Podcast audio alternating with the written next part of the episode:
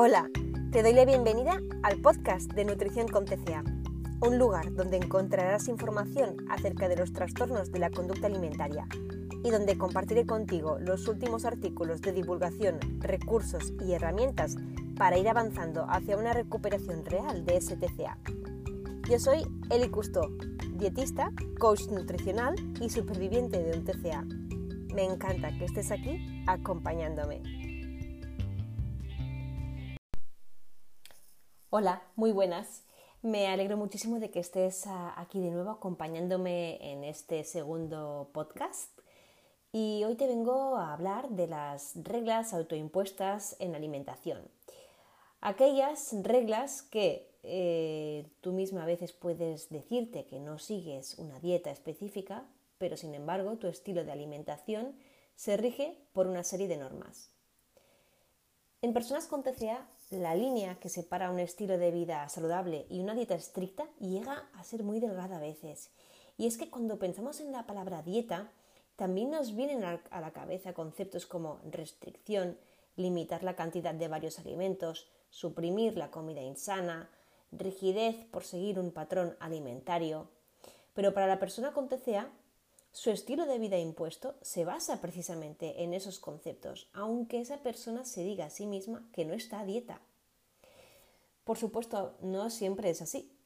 Por eso siempre digo que ser consciente de la cantidad de normas autoimpuestas que nos podemos llegar a poner sirve para detectar si efectivamente estamos siguiendo un estilo de vida saludable que nos reporta bienestar o en cambio estamos ante una rigidez que enmascaramos bajo ese bonito nombre ¿no? estilo de alimentación sano que suena mejor que el concepto dieta. Vamos a ver algunos ejemplos de estas normas para que puedas ver si efectivamente o no rigen tu día a día. Yo siempre digo lo mismo, animo a apuntarlas absolutamente todas esas normas. Yo fue de las primeras cosas que hice, apunté más de 45 reglas ¿no? que seguía. Entonces, eso por supuesto de saludable no tiene nada, Mira, te pongo algunos ejemplos a ver hasta qué punto te sientes identificada con ellos. Las reglas de horarios. Sigues este tipo de reglas cuando tienes horas muy concretas para cada comida.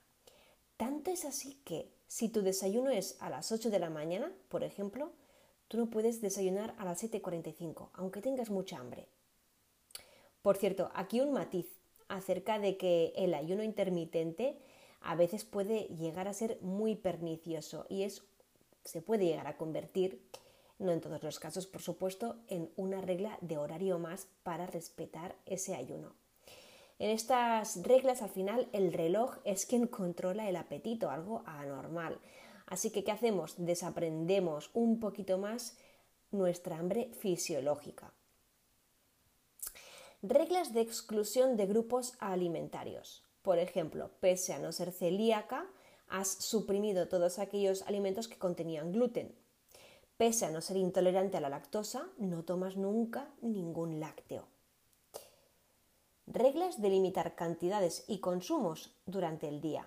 Por ejemplo, te permites comer pan, pero solo una rebanada al día en determinado momento, por ejemplo el desayuno, y aunque pueda apetecerte más cantidad o consumirlo en otro momento del día, no te lo vas a permitir.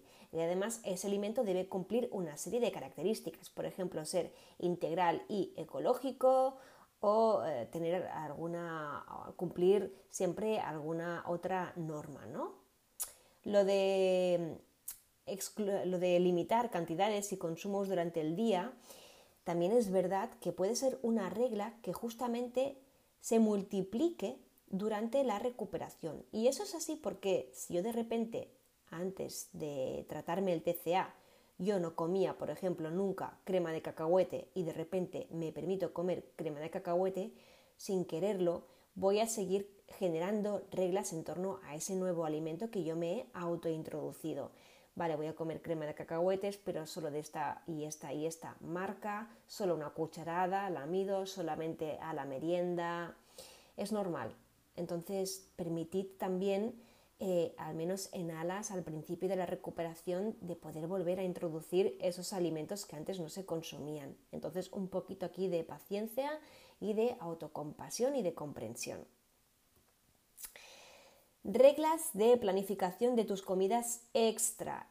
El famoso cheat meal. Los caprichos están siempre planificados de antemano. Es decir, si vas a un restaurante, por ejemplo, dos días antes ya piensas en qué vas a comer, ya has mirado la carta en Google, has escogido tu menú, además intensificas ejercicio para poder permitirte comer ese capricho, las dos comidas ya antes o posteriores de ese capricho ya van a ser más ligera, es otra forma de compensar. Reglas de repetir lo mismo cada ingesta del día. No hablo de cenar cada noche exactamente lo mismo, ¿eh? sino de replicar patrones. Por ejemplo, si desayunas avena cada mañana, no te permites más que ese modelo de desayuno. Si tus combinaciones de platos son apenas em, dos o tres para cenar, pues siempre las vas a cumplir, las mismas recetas.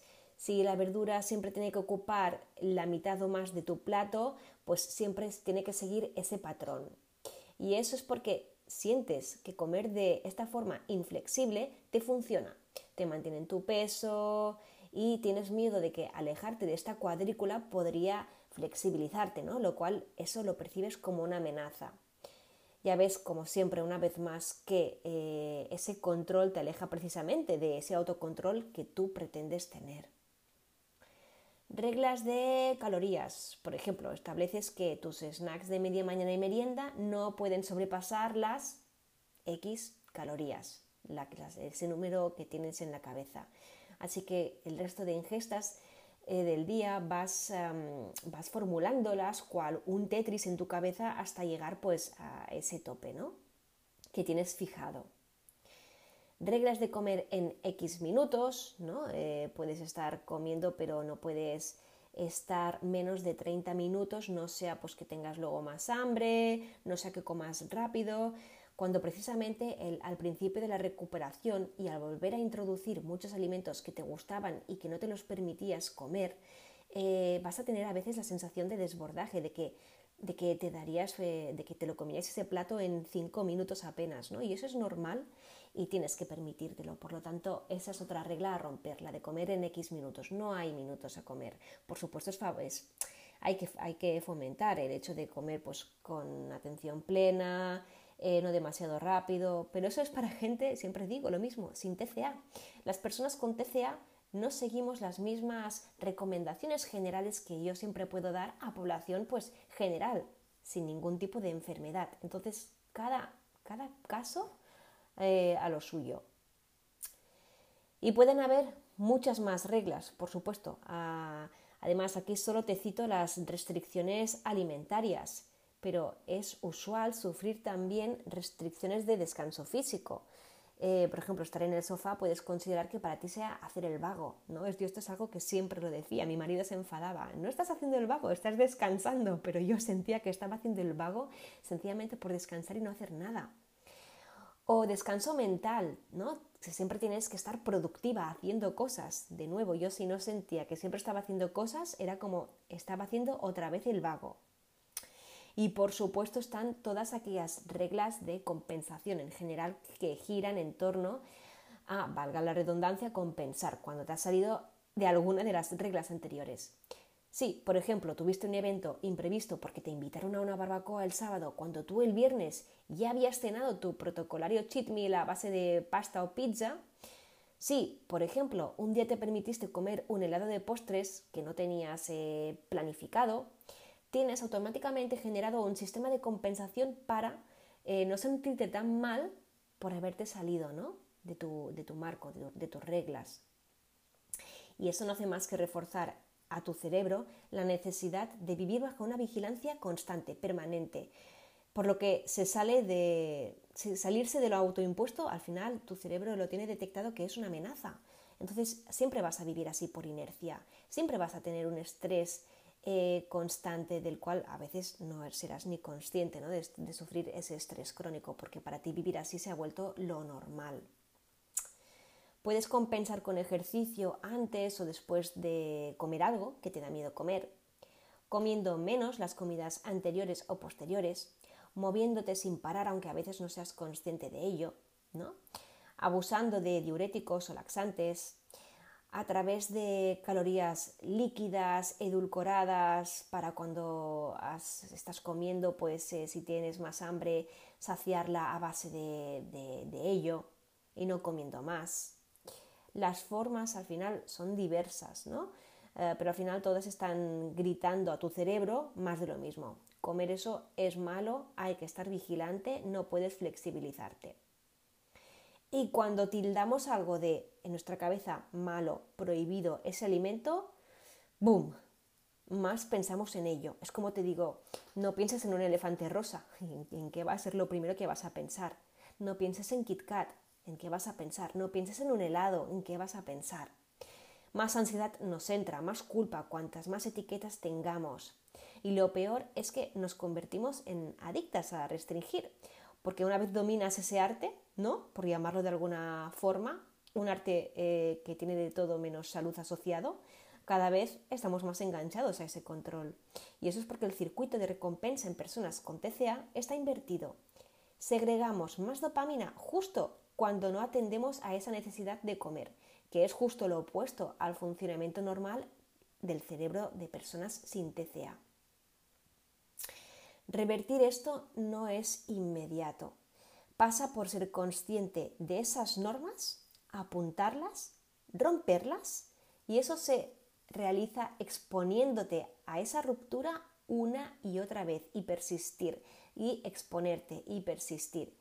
Y al final esos, esos días que al principio se pasa tan mal ante la ruptura de normas, se vuelve en semanas donde el dolor, porque es tal cual ese dolor, esa ansiedad aguda al romper normas, en semanas se va volviendo más liviana en meses se va normalizando y al final esas normas van desapareciendo como por arte de magia y al final dirás, caray, pues yo hacía esto, ¿no? Y de repente dejarás de hacerlo.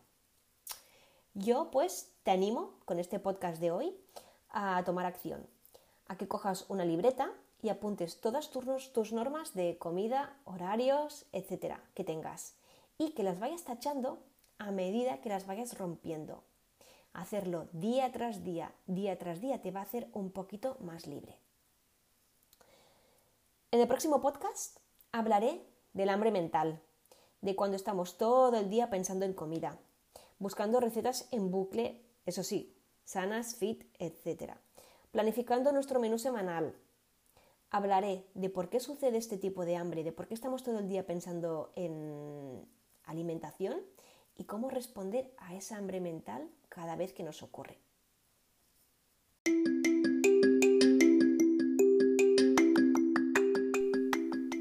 Por ahora, te animo a compartir este podcast con alguien a quien creas que le puede ayudar.